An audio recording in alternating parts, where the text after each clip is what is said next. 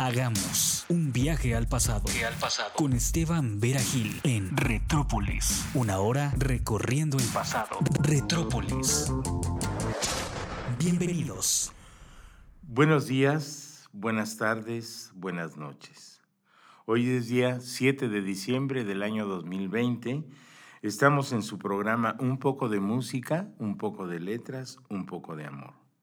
Este es un programa grabado en los estudios de Radio 11, ubicados en Vicente Guerrero número 41 Sur, en la ciudad de Santiago de Querétaro, México, para México y todo el mundo. Agradezco como siempre al señor José Fernando Moreno González su ayuda, apoyo y colaboración en la cabina de control y a la Dirección General de Radio 11 que como siempre me permiten estar aquí con ustedes para compartir, disfrutar y escuchar buena música también. Los saluda con mucho gusto Esteban Vera Gil y pues les recuerdo que este, pues estamos ya terminando el año. Ah, bueno, mi correo electrónico, el correo electrónico es radio11producción@gmail.com. Quiero invitarlos porque también en esta cabina pueden ustedes comunicarse, contactarse y pues grabar algún programa o lo que quieran, lo que quieran ustedes este, presentar. Este es un podcast, podcast, podcast y este, pues para cuando que lo escuchen cuando ustedes gusten y, y también además del, del, correo electrónico de Radio 11, que se lo repito, es radio11producción arroba gmail.com. Se pueden comunicar también conmigo a mi correo electrónico estebanveragil arroba gmail.com.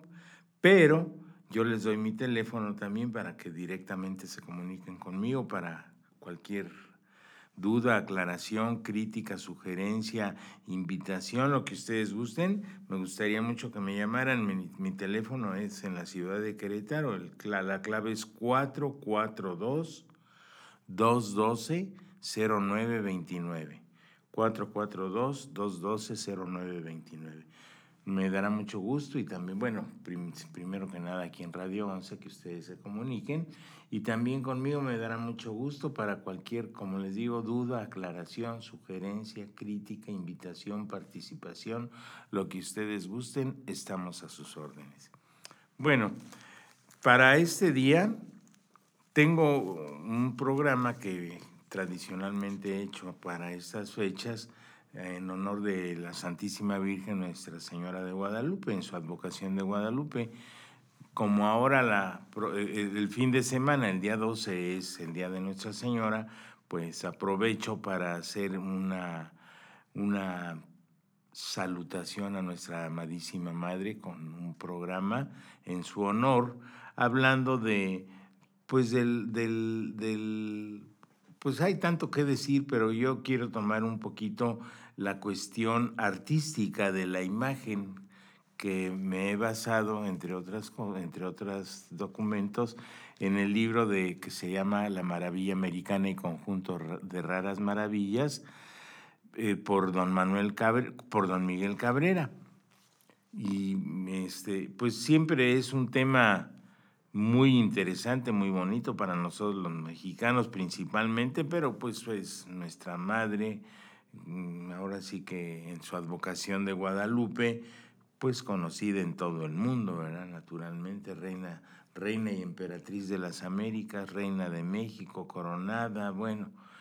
y, entonces, este, pues ahora sí que a manera de, de preámbulo, quiero hacer una lectura. Miren, el libro del que me baso, traje otros, otros textos y otras lecturas también.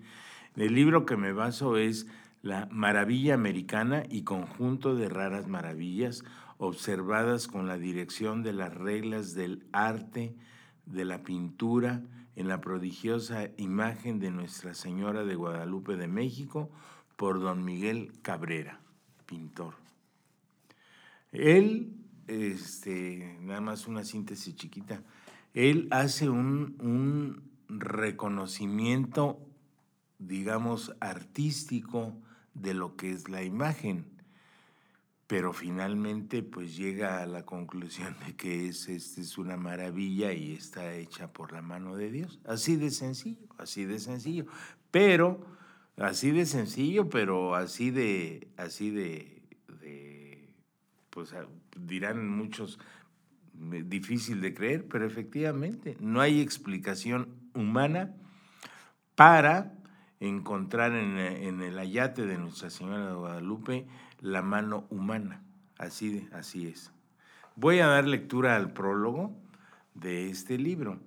Un día de 1719, tras largas y penosas jornadas a lomo de mula, llegó a la Ciudad de México sin más bienes de fortuna que su mocedad y algunos dibujos, apuntes y pinceles, un oscuro, un oscuro pintor oaxaqueño llamado Miguel Cabrera. Miguel Cabrera, el pintor Nobel de 24 años, no pudo imaginar que tres, tres, décadas más tarde sería el pintor más fecundo, el más solicitado y popular en toda la Nueva España, ni que en el apogeo de su fama haría el más sentido y bello retrato de Sor Juana Inés de la Cruz. De los pintores de su tiempo, fue Cabrera el que hizo más y mejores copias de la imagen de la Virgen de Guadalupe de México. Muchas veces fue por, fue, fue por agua o por tierra a su santuario para contemplarla, examinarla muy de cerca y tocarla reverente. La conocía más y mejor que nadie, pero cuando más empeño y mejor interés puso en examinarla, ya no como copista, sino como perito en pintura, con seriedad y rigorismo profesionales, fue el 30 de abril de 1751 en que, acompañado por su maestro José de Ibarra y los también renombrados pintores Juan Patricio Morlet Ruiz y Manuel Osorio, a, solicitud del abad y del cabildo del santuario, él y sus colegas observaron detenida y, y, prolijamente, y, y prolijamente la venerada imagen para, como les fuera pedido, dictaminar si ella era o no obra de la industria humana, entrecomillado, obra de la industria humana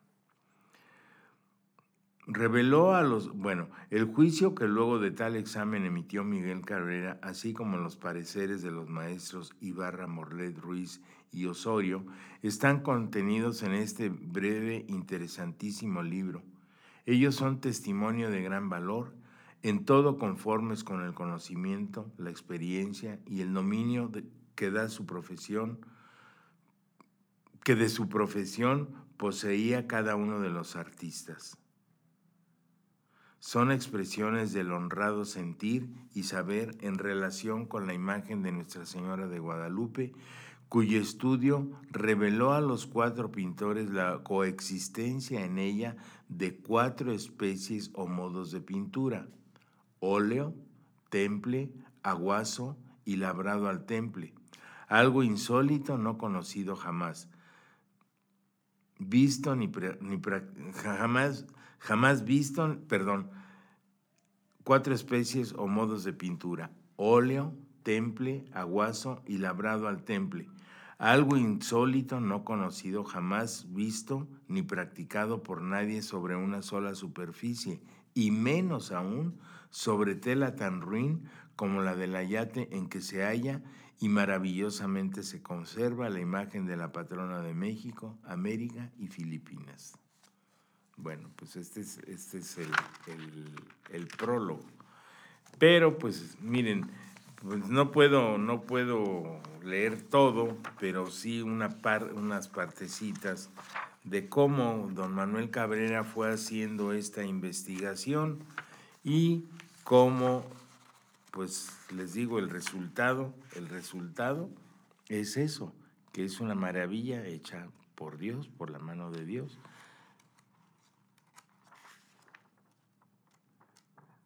tenía yo por aquí ahora, bueno. Voy a, voy a leer ahora algo de lo que dice don Manuel Cabrera. Intitulo esta obra, habla él del libro, maravilla americana, porque esta, porque esta nuestra América fue la escogida por la soberana reina para ostentar las maravillas de su retrato. Llámola también conjunto de raras maravillas, porque a mí me parece que son muchas las que concurren en esta soberana pintura.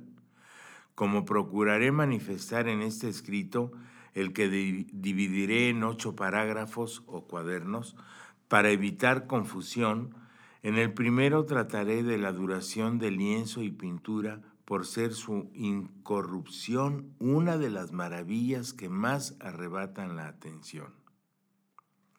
Describe, describe ahora el contenido de los, ocho, de los ocho cuadernos o parágrafos, como le llama. Después, procuraré seguir aquel método regular que seguimos en la pintura, esto es, en el segundo parágrafo inmediato diré lo que entiendo del lienzo o tela en que está pintada la santa imagen. En el tercero, de la disposición, mejor diré de la falta de disposición o aparejo que se admira en esta pintura del cielo. En el cuarto, de su heroico dibujo. En el quinto, de la pintura o de cuatro especies de pinturas que concurren en este conjunto de prodigios. Trataré después en el sexto del dorado y oro preciosísimo que hermosamente brilla en la Virginia imagen. Después en el séptimo satisfaré a las objeciones que le han puesto, si hay alguna que lo sea.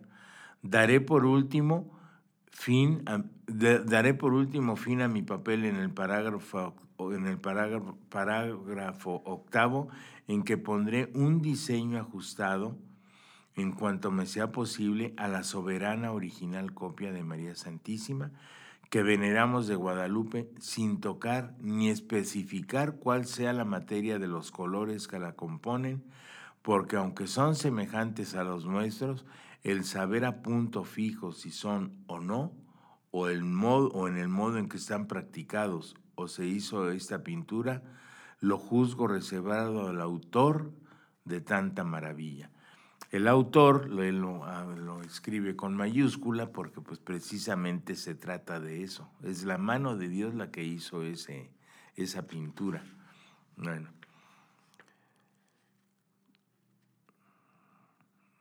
Bueno.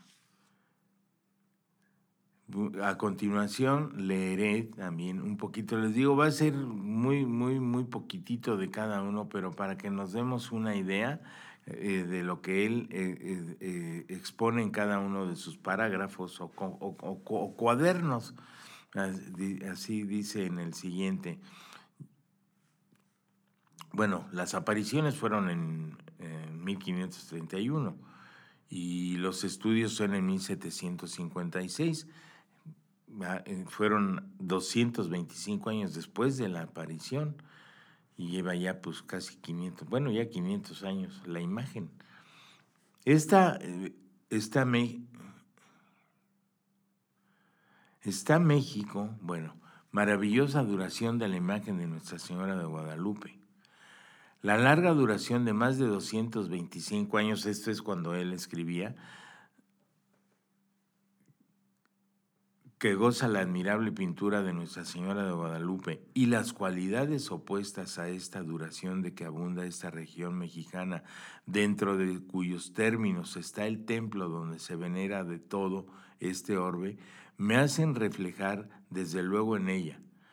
Está México no solo fundado sobre una laguna y rodeado de otras, sino llenos también los valles que lo ciñen de abundante salitre, por lo que ha de ser su aire húmedo y cargado de partículas salitrosas, enemigas enemigos que avivados con, la con lo templado de la región, son bastantes a desmoronar, como cada día lo vemos los edificios y consumir aún el mismo hierro.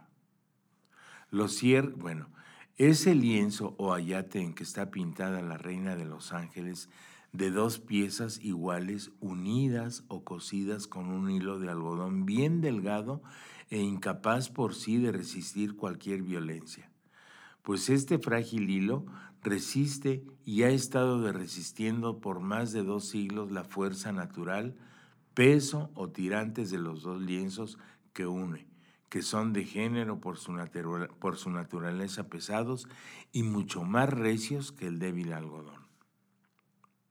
El, mismo frágil hilo ha resistido a los embates que padece todo el lienzo de las innumerables pinturas y otras alhajas piadosas que se tocan y han tocado a la sagrada imagen en las ocasiones que se abre la vidriera, que aunque esto no se ejecuta todos los días, no puede menos que haber sino muchas al cabo de 200 años. Bueno, esto es, les digo, estamos hablando, está hablando en de en el año de 1756. Eh, anteriormente, la imagen, según se conoce, se sabía, estaba pues casi casi expuesta al público y pues sí, mucha gente llegaba, tocaba sus, sus artículos, este, como recuerdos, como, bueno, tocados a la imagen y todo. Y ya con los años, pues la conocemos actualmente como está, ¿verdad? Que ya no está está al público, pero protegida. Sucedieron también varias cosas, pues el atentado que tuvo, este, en fin, pero la imagen sigue perfectamente. La explicación de la pintura, pues, es desde el punto de vista humano. O sea, don Miguel Cabrera da su, su, su entender de una manera plástica, pero pues él como hombre de fe también concluye en lo que ya les dije, en lo que ya leí, que es una obra de un autor divino que es Dios. Así de fácil, así de fácil.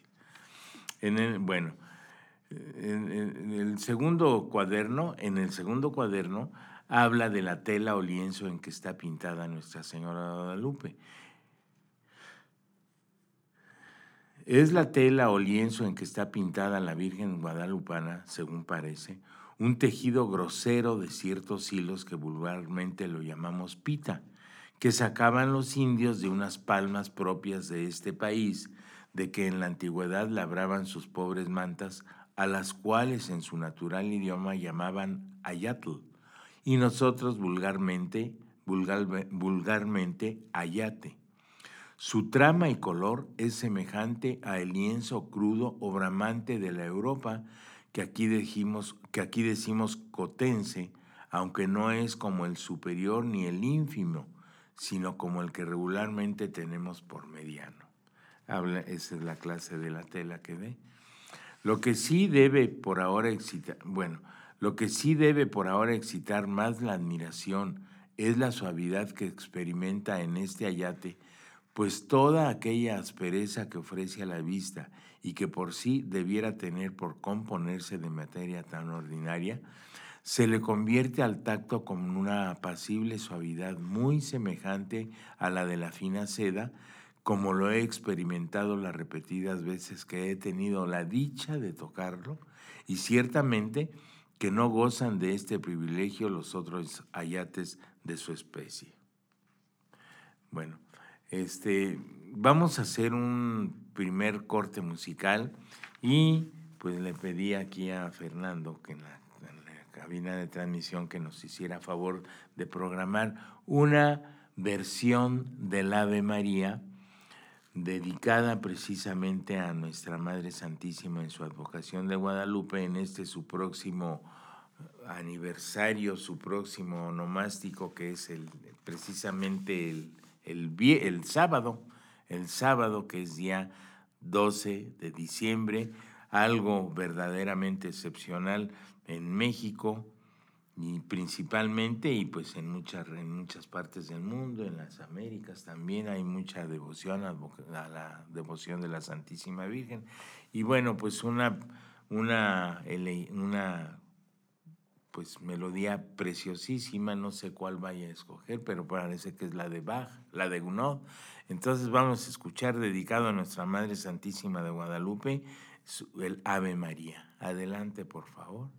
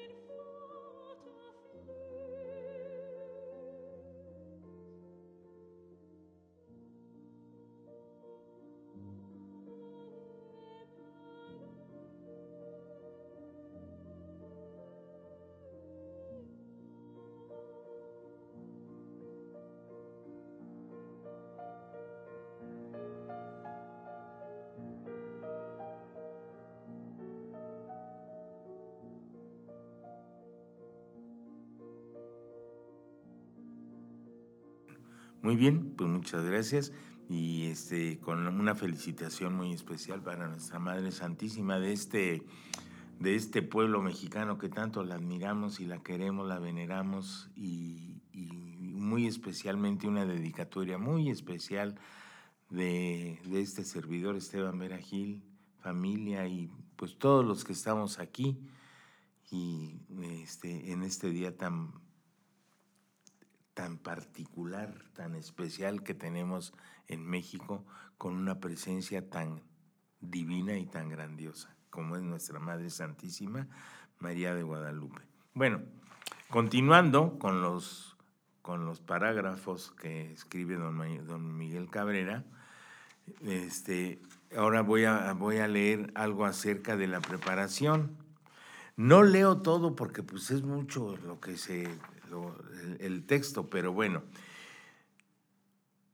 Insinuada en el modo dicho del dicho la materia de nuestro lienzo, se seguía dar noticia del aparejo o disposición que antecede siempre a toda pintura, pero siendo la nuestra tan singular, lo es también encarecer de toda disposición y aparejo, como consta de la declaración que los pintores hicieron examinándola por el haz y el embés el año de mil, 1666, que refiere el reverendo Padre Francisco de Florencia de la Compañía de Jesús. En ella afirmaron con juramento que visto el lienzo por el embés, se ve transportada toda la santa imagen con todos los colores que se admiran en el haz, de donde necesariamente se infiere la total falta de aparejo, pues a tener alguno fuera naturalmente imposible que se viertan los colores transportados por el reverso del lienzo, porque el aparejo no solo sirve para hacer tratable, tratable la superficie al pintor y para que éste pueda, sin las molestias de los hilos de la tela, pintar, sino también para impedir el paso de los colores como nos enseña la experiencia. Bueno, ¿qué es esto? Bueno, pues que efectivamente la imagen está, está viva, está ahí, por, como, el, como dice él, el embés el vez, o sea, pues de frente y por la parte, o sea, está, está la imagen completita, completita. Y pues bueno.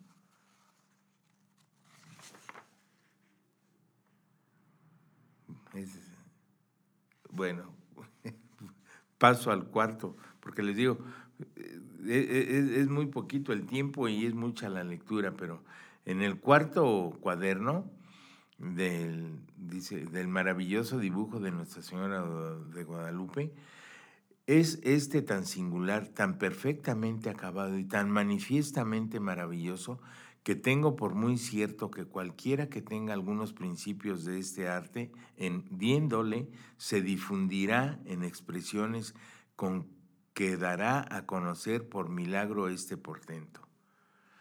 Consiste pues el dibujo en aquella perfecta alineación a que se deben concurrir como partes principales la circunscripción ajustada o contorno cierto de la figura.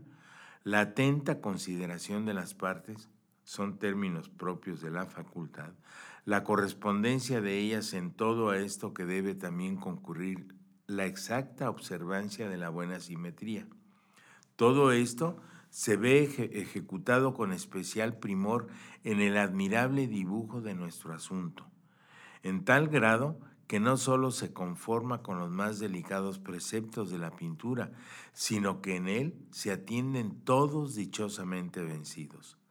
No sé yo explicar el pasmo que me causa esta maravilla del arte, porque es tal su primor que se levanta mucho más allá de la más sutil destreza de él, regulándole por el nivel de sus preceptos. Su bellísima y agraciada simetría, la ajustada correspondencia del todo son con los partes de ésta, son el todo. Es maravilla que asombra a cuantos medianamente instruidos en el dibujo la perciben.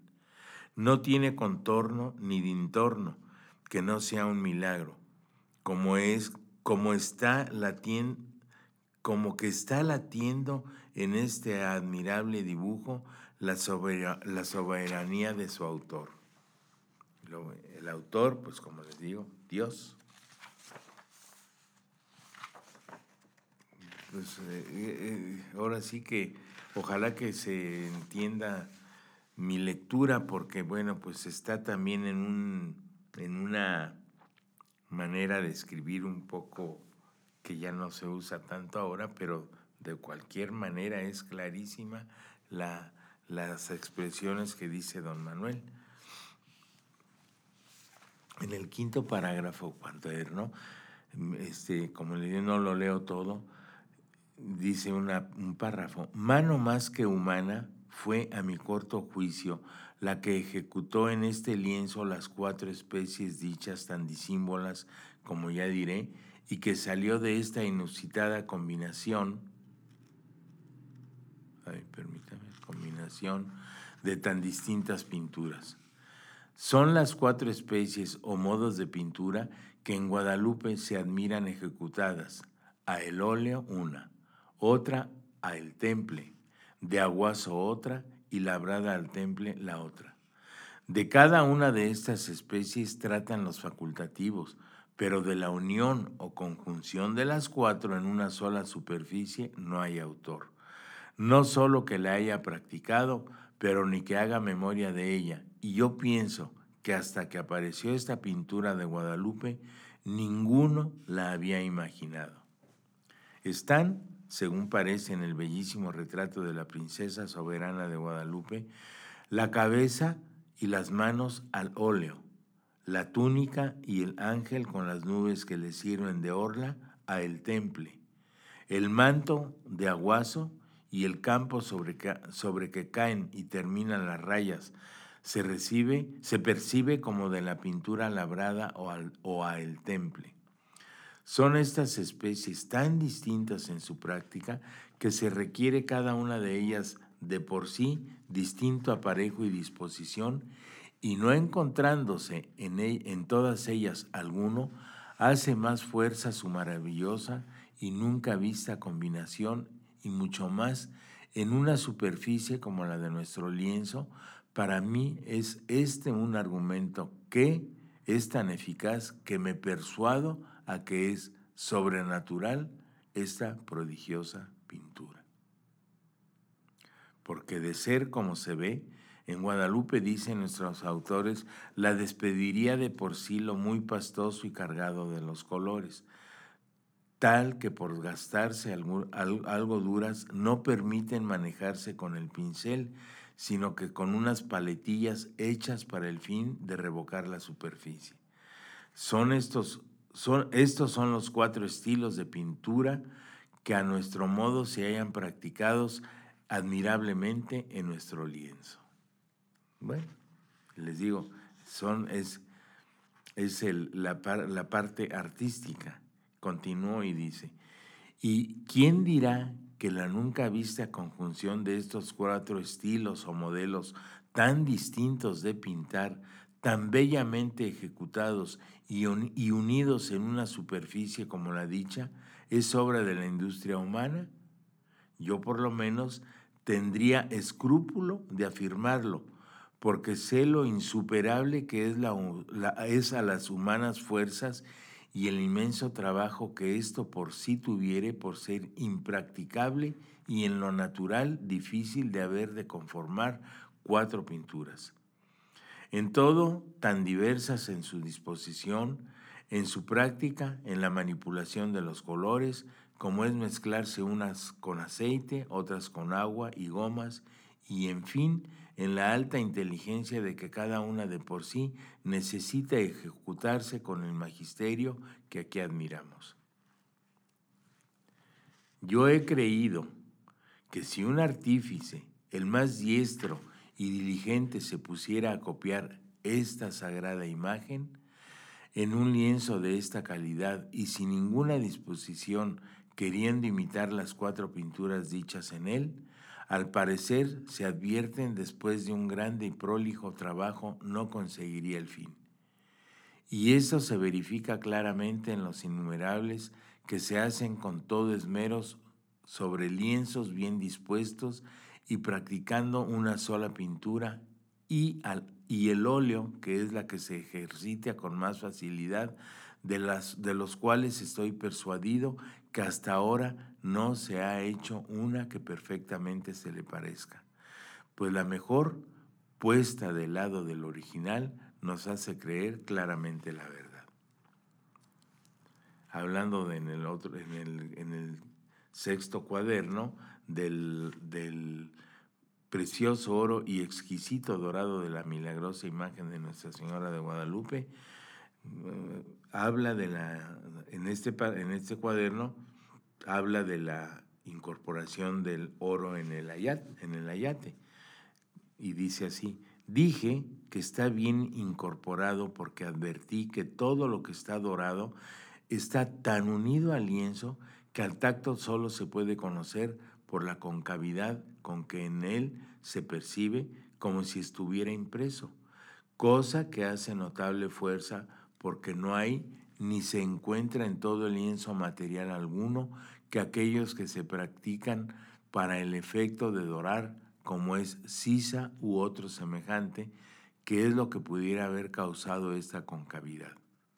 Verdaderamente no se puede negar que estas circunstancias solo pueden ser de una pintura sobrenatural, pues se conoce no estar hecha en aquel orden común y regular que se practica.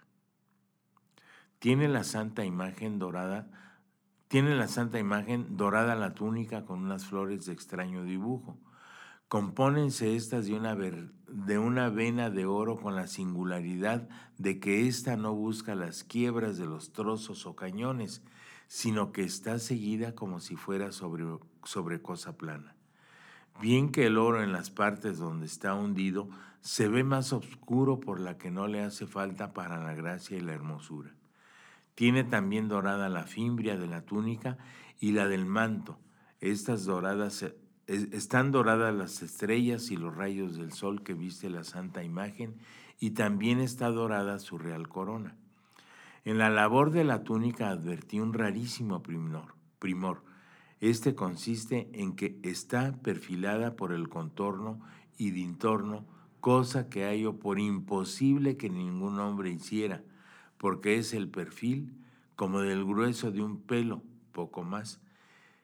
Y esta tan igual y con tal aseo y primor que sólo acercándose se percibe por cuya dificultad es imposible de ejecutarlo en el modo que se ve, discurro que se ha omitido en las imágenes que se han hecho y se hacen, al menos yo hasta ahora no he visto ni oído que se haya practicado. También reflejé que el oro de la túnica no tiene aquel brillo que se ve en, el de los rayos, y queriendo averiguar el motivo, hallé no, ser otro que la continuación de tocar imágenes, así en láminas como en lienzos, y como cuando esto se toca es a el sagrado bulto de Nuestra Señora. De aquí, de aquí es que ha perdido este oro aquel, ilustre que en los rayos se advierte. Bueno, pues está como medio, no, no complicado de entender, pero por la manera como lo describe. Pero finalmente, pues ahora sí que yo este libro lo he leído varias veces, varias veces los parágrafos y, este y bueno, concluyo, concluyo también en esto, ¿verdad? Lo que él dice es un es un milagro.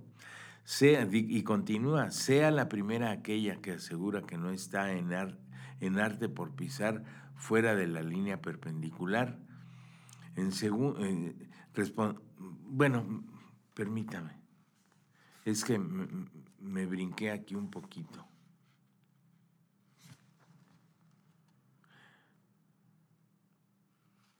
Bueno, habla ya, habla, ya de la...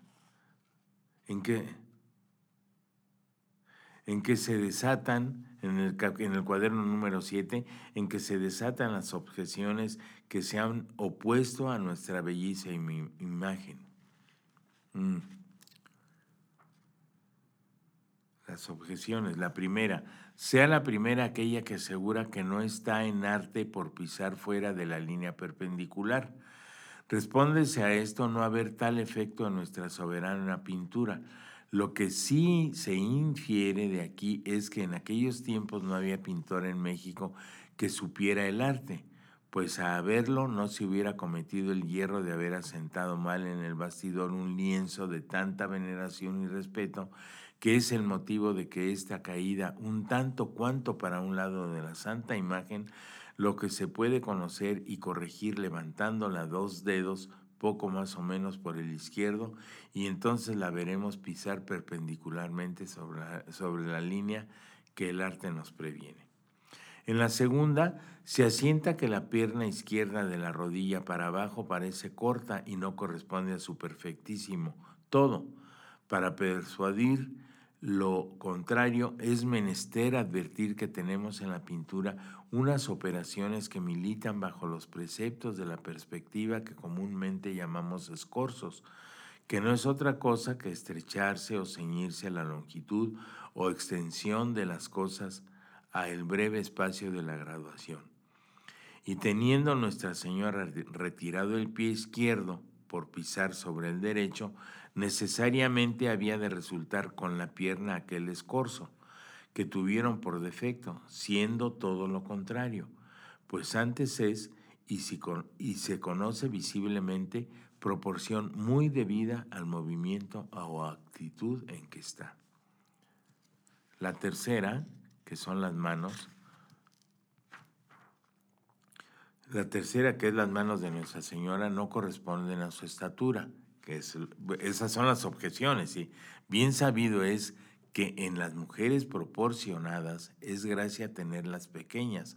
Así lo asientan nuestros autores y con ello la naturaleza, que es la pauta y objeto de la pintura, nos manifiesta y enseña que desde la muñeca, quiero decir, desde el nacimiento de la palma hasta la extremidad del dedo comúnmente llamado del corazón, hay dos tercios y medio estos tiene Nuestra Señora medidos con los tercios de su rostro, como le he observado.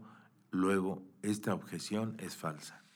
La cuarta objeción que ponen es, es que el hombro derecho está mayor de lo que lo que pide la buena simetría. Lo he medido con todo cuidado, haciéndome cargo de la estatura de la señora, de la que de lo que tercia su sagrado cuerpo y está conforme a las buenas proporciones que nos enseñan nuestros escritores. La quinta objeción se asienta a no estar en arte las luces de la pintura por estar encontradas. Es precepto facultativo que la luz o luminar que se eligiere para una pintura ha de ser uno y el que presida para la, y el que presida para la regulación cierta del claro y oscuro sea la historia de una o más figuras. Bueno, pues discúlpeme, pero se nos está terminando el tiempo y yo no acabo. Entonces, casi, casi como para concluir, voy a, voy a, voy a decir realmente en, el octavo parágrafo, en el cuaderno, lo, que es en sí todo el, el, el cuadro me parece haber cumplido según el caudal de mis cortas fuerzas con la declaración que se me mandó hacer y confieso con toda ingenuidad que me ha costado tanto trabajo formar estos cuadernos cuanto juzgo costaría a un escritor nada versado en los pinceles ejecutar con ellos una imagen. Así pues, como concibo nada, nada pagado de su obra, a él que sin saber manejar los colores se hubiese introducido a pintar a este modo, me confundo yo cuando reflejo sobre mi mal escrita, pero muy verídica declaración. Vale que tengo la disculpa que ya dije de haber sido mandado, lo que espero también me servirá para proseguir con el diseño. Tiene pues el portentoso lienzo en toda su altura dos varas y un doceavo de ancho, poco más de vara y cuarta, y este alto y ancho hacen los dos lienzos añadidos de que se compone. Quedan en la costura perpendicular sin tocar el bellísimo, a el bellísimo rostro. Están cosidas las dos piernas o lienzos de la aventurosa tilma con aquel frágil hilo de algodón de que hablé en el parágrafo primero. Es la sagrada y bien dispuesta estatura de nuestra reina de los tamaños y proporciones que dijimos, hablando de su dibujo, representa en su retrato la edad de 14 o 15 años, como también queda dicho, con que solo nos resta en este diseño de dar señas individuales de nuestra maravillosa imagen. En su amabilísimo rostro de tal contextura que ni es delgado ni grueso, concurren en él aquellas partes de que se compone una buena pintura como son su hermosura, suavidad y relieve. Déjanse ver en él unos perfiles con los ojos, nariz y boca tan dibujados, esto es con tal arte que sin agravio de las tres partes dichas, le agregan tal belleza que arrebata los corazones a cuantos logran verle. La frente es bien proporcionada a la que le causa el, el pelo que es negro, especial hermosura, aún estando en aquel modo sencillo que nos dicen usaban las indias nobles de este reino. Las cejas son delgadas y no rectas, los ojos bajos como, el de, como de paloma, tan apacibles y amables que es inexplicable el regocijo y reverencia que causa el verlos. La nariz es bella y correspondiente a proporción con las más partes de, la de las partes, es linda. La boca es maravillosa, tiene los labios muy delgados y el inferior o por contingencia o misteriosamente le cayó una marra o nudo del ayate que elevándolo un tanto cuanto le da tal gracia que como, son, como que son, se sonríe. La barba corresponde con igualdad a tanta belleza y hermosura. Las mejillas sonrosean y el colorido es poco más moreno que el de la perla. La garganta es redonda y muy perfecta y en fin es este beneficioso, este benéfico rostro un compendio de perfecciones pues aquella amabilidad atractiva tan respetable se experimenta al verla. Creo que resulta de aquel conjunto de divinas perfecciones que en él residen. Ay, es que está, largo ya. Bueno, me van a disculpar, pero pues se nos termina el tiempo y, yo creo que para la próxima semana, si nos permiten, este, pues concluiré por lo pronto, pues espero que se haya entendido porque primero que nada quiero recomendarles, como ya todo está también electrónicamente, busquen este libro. A lo mejor el libro ya físicamente no, lo, no se puede conseguir, aunque es de la editorial Jus, pero este es del año, del año es, un facsimilar, derecho reservado, de 1977. Ojalá que lo puedan conseguir. Pero les recomiendo que lo busquen en el internet, Maravilla Americana y Conjunto de Raras Maravillas, para que lo lean. Se lee muy, muy, muy, pues, ahora sí que es un libro muy completísimo, pero es un libro, pues, de pocas páginas, en el sentido de que son este, 30 páginas, 35 páginas. Entonces, pero ojalá que puedan este, conseguirlo, leerlo y en la próxima semana seguiremos para concluir esta, esta lectura que espero que no haya estado tan controversial en mi forma de leerlo, pero les digo es también por el libro.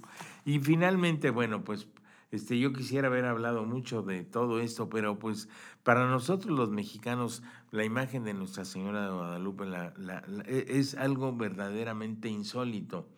Ahora, yo también quiero abundar en esto, ¿verdad? dado la situación que estamos viviendo de la pandemia, pues precisamente desde el abad de Nuestra Señora de Guadalupe, eh, han estado, se ha estado diciendo que, que las festividades pues no se van a llevar a cabo, la basílica va a estar cerrada. Vamos a hacer una cosa, vamos a, como mexicanos que somos, que somos guadalupanos también, pero ojalá que seamos guadalupanos de, de, toda la vida, no nada más del 12 de diciembre. Entonces, hacer un, pequeño esfuerzo, la, Santísima Virgen es madre y entiende. No quiere que todo mundo vayamos, ni que todo mundo estemos, y sobre todo en esta situación tan difícil y pues comprometedora para muchos. Bueno, no hay, eso sí, que, la tengamos siempre en nuestro corazón. Ella, como les digo, es madre y sabe. Y este, yo, yo creo que para muchas personas, este, esta, esta, pues ahora sí que esta situación que, que, que estamos viviendo no les va a parecer en el sentido de que pues son tradiciones las que se viven también, tradiciones de amor, de, de, religiosidad, también de fanatismo, ¿por qué no decirlo? Bueno, pues hagámoslo desde, desde nuestro corazón, de nuestra, desde nuestra casa. Este, no quiere decir que, que la Santísima Virgen no esté presente. Sí, sí está y nos oye y entiende y sabe. Y yo creo que sí también por, por el bien de todos. Bueno, pues este año ya no tocó desde nuestro alma, desde nuestro corazón, rindámosle honor y pues hay este, en, nuestra casa con una imagen de Nuestra Señora también, bendecirla, adorarla, alabarla y, pues respetar las disposiciones que por bien de todos, por bien de todos se están dando en esta ocasión. En el, hay una en, el misal diario, pan de la palabra, todos los días viene una, una, reflexión muy bonita. Y en esta ocasión, para el día 12, para el sábado 12 de diciembre, viene una, una reflexión muy bonita ah, sobre la Santísima Virgen, la cual también voy a leer. La Virgen nos lleva al encuentro de Cristo. Celebramos con alegría y gozo a nuestra Madre la Virgen de Guadalupe. Los cantos y las celebraciones son evidentes. Celebramos y damos gracias a Dios porque nos ha dado una Madre tierna y amorosa que conoce y está cerca de las necesidades de su pueblo, de la gente, de los más sencillos. No hay petición, problema o situación que la Virgen no conozca. Siempre acudimos a ella como nuestra Madre. Es cierto que intercede por nosotros ante su Hijo, pero también podemos aprender tantas cosas de ella como su escucha atenta, su disponibilidad, el valor para ir en busca de su Hijo, el comprometerse y, comunicar a su Hijo al mundo. Ella es la primera evangelizadora, la primera apóstol, puesto que nos da una gran riqueza que es su propio Hijo. Como sus hijos estamos profundamente agradecidos porque se ha quedado en medio de nosotros y ha representado un motivo de esperanza en los momentos más difíciles de nuestra historia. A ejemplo de la Virgen, cantemos las maravillas que cada día el Señor realiza por su medio en nuestra vida, en la historia de nuestro, de nuestro pueblo. La solemnidad de hoy en el mes de diciembre de 1531, diez años solamente después de la conquista de Tenochtitlán por los españoles, cuando la Santísima Virgen se apareció al indito Juan Diego en el cerro del Tepeyac, lo nombró su embajador ante el obispo Fray Juan de Zumárraga para pedirle que le construyera un templo. La prueba de que las palabras de Juan Diego eran ciertas fueron las rosas que llevó en su tilma y la preciosa imagen que apareció dibujada en ella. La Santísima Virgen es, es nuestra Madre. Toda la historia de Juan Diego y de las apariciones de la Virgen están fundadas en una constante y sólida tradición. Bueno, pues este, pues ahora sí que se nos juntaron en esta ocasión con, con motivo de la pandemia que por cierto, quiero eh, ahora sí que robarle las palabras al Santo Padre, a nuestro Santo Padre Francisco, que dijo que, este, con motivo del mensaje de Navidad, que, de las palabras de Navidad que dijo ayer, ni las pandemias, ni nada acabarán con, en el caso de la Navidad, con la Navidad. Y en el caso también aquí del día 12 de diciembre, sobre todo en México, con nuestra, bueno, yo pongo la tradición como, o nuestra, nuestras tradicionales fiestas, pero lo que no debe de, de, ahora sí que de, sufrir ningún, ningún pues ahora sí que nada, es nuestra amor hacia nuestra Madre Santísima. Como les digo, que nazca de nuestro corazón nuestro amor, nuestro cambio personal, ofrecerle nuestros, nuestros trabajos, las necesidades que tenemos, nuestras alegrías y todo. Como les digo, ella lo va a entender y no necesariamente tenemos que estar yendo a la basílica en esta ocasión, en esta ocasión, pues para evitar males mayores de contagios y todo. Y bueno, pues ella nos entenderá y sabrá y, nos bendecirá. Tenía yo por aquí, fíjense, bueno, entre otras cosas, una poesía que me encontré en un libro de poesías que se llama, se llama Las mejores versos a la Santísima Virgen de Guadalupe. No quiero ser, fatalista, pero pues bueno, tenemos que, tenemos que buscarle, buscar y, tener una, una, una mente, digamos, positiva. La patria, nuestra patria México, pues sí, tal parece que siempre vive triste, la patria está triste, tenemos muchos problemas, pero hay, pero el amor es mayor, el amor es grandísimo, nada más que el mal hace mucho ruido. Y entonces en este libro que tengo, que ya es de, también de, este es de 1957, es Las mejores versos a la Santísima Virgen de Guadalupe, un florilegio de composiciones poéticas en loor a nuestra Madre Guadalupana. Y hay una que se llama A la Santísima Virgen de Guadalupe, que digo yo, caray, del 57, pues sí. Pero curiosamente, no, no, es, es de un autor XGS, viene prácticamente anónimo. Es a manera de pregunta. ¿Y eres tú de los cielos soberana, quien movida de amor tierna y risueña, bajaste entre las nubes a una peña para reinar en esta tierra mexicana? ¿Eres tú la invencible capitana de Atotonilco, la divina enseña, quien tras la cruenta lucha que empeña rompen igual a la cadena hispana? ¿Y puede quien, y puede quien de reina así blasona ver sus reinos trocados en desiertos? ¿Qué madre a sus hijos abandona? A ti elevamos nuestros brazos yertos, sálvanos si no quieres ser, si no quieres ser patrona de una nación de ruinas y de muertos.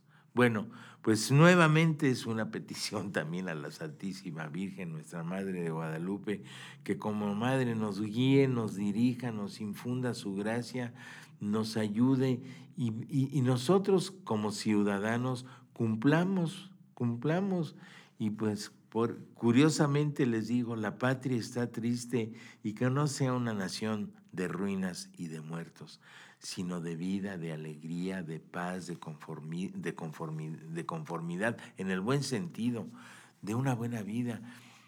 Pidamos también por, pues por nosotros mismos, pidamos a la Santísima Virgen por nosotros mismos, por nuestras familias, por nuestras, por nuestras diócesis, por nuestros sacerdotes, por nuestro Santo Padre, el Papa Francisco, este, por tantas necesidades que hay, por nuestros gobernantes, que, los, que, tengan en, que tengan acierto en sus decisiones, que este, caray, yo creo que yo siempre he dicho que hasta el más malo tiene su lado bueno, en, este lado, en esta ocasión, pues por nuestro presidente también yo pido que, que nuestro Señor y la Santísima Virgen lo ilumine para que tome buenas decisiones, buenas determinaciones, que, la, que nuestra patria no esté triste, que nuestra patria no esté triste. Somos una nación muy grande, con una gente con muy noble y todo, pero también cumplamos con nuestras obligaciones, cumplamos con nuestro deber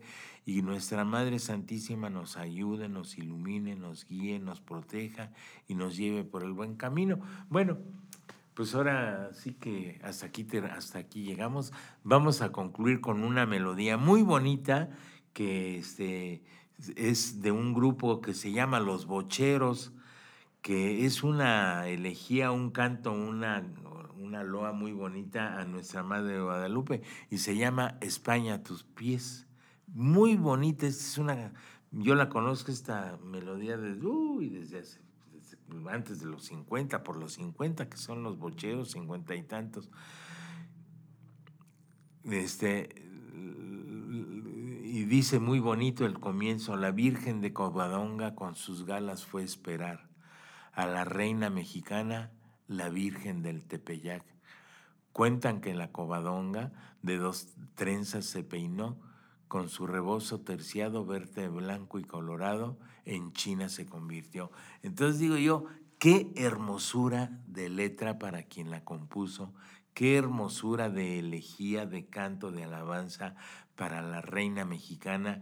Y bueno, qué mejor que la escuchen y que la disfruten a, José Fernando, muchas gracias por su atención, por su paciencia, su colaboración y ayuda, que siempre me ayuda mucho, y como siempre también a la Dirección General de Radio 11, que me permiten estar aquí. Quiero hacer una aclaración, yo de radio nada más sé lo... por eso disculpen tanta... Yo lo que digo, le digo sin, ahora sí que sin, sin conocer, no, no, no, no digo, este, más bien, yo no soy ni locutor ni nada. Tengo la oportunidad que se me dio en Radio 11 de hablar y de decir, y pues lo que hago, lo hago con todo gusto, de todo corazón, y espero que alguna de estas palabras le llegue al corazón de alguien y pues que las disfruten y este y pues para mí en lo personal como les digo, siempre estaré agradecido a la dirección de Radio 11 que me han permitido darle vuelo a mi imaginación, a este gusto por estar aquí en este micrófono, en estas cabinas, en estos estudios, en esta casa que la siento como, como parte de, pues como parte mía, porque de veras, cuando a alguien le gusta algo fuera del trabajo que hacemos normalmente, esto es un gusto para mí, es una pues es una pasión que tenía yo encerrada, pero siempre me ha gustado, siempre me ha gustado y como quiera, a reserva de que a principio de año pues suspendimos los programas, pero ya voy para siete años aquí, entonces pues es un gusto, disculpen todas mis fallas y todo, pero todo lo hago con mucho gusto. Ya saben que críticas, sugerencias, participación, eh, si quieren hacer ustedes algún programa aquí conmigo en, un poco de música, un poco de letras, un poco de amor, están invitados, comuníquense conmigo, comuníquense a Radio 11 también.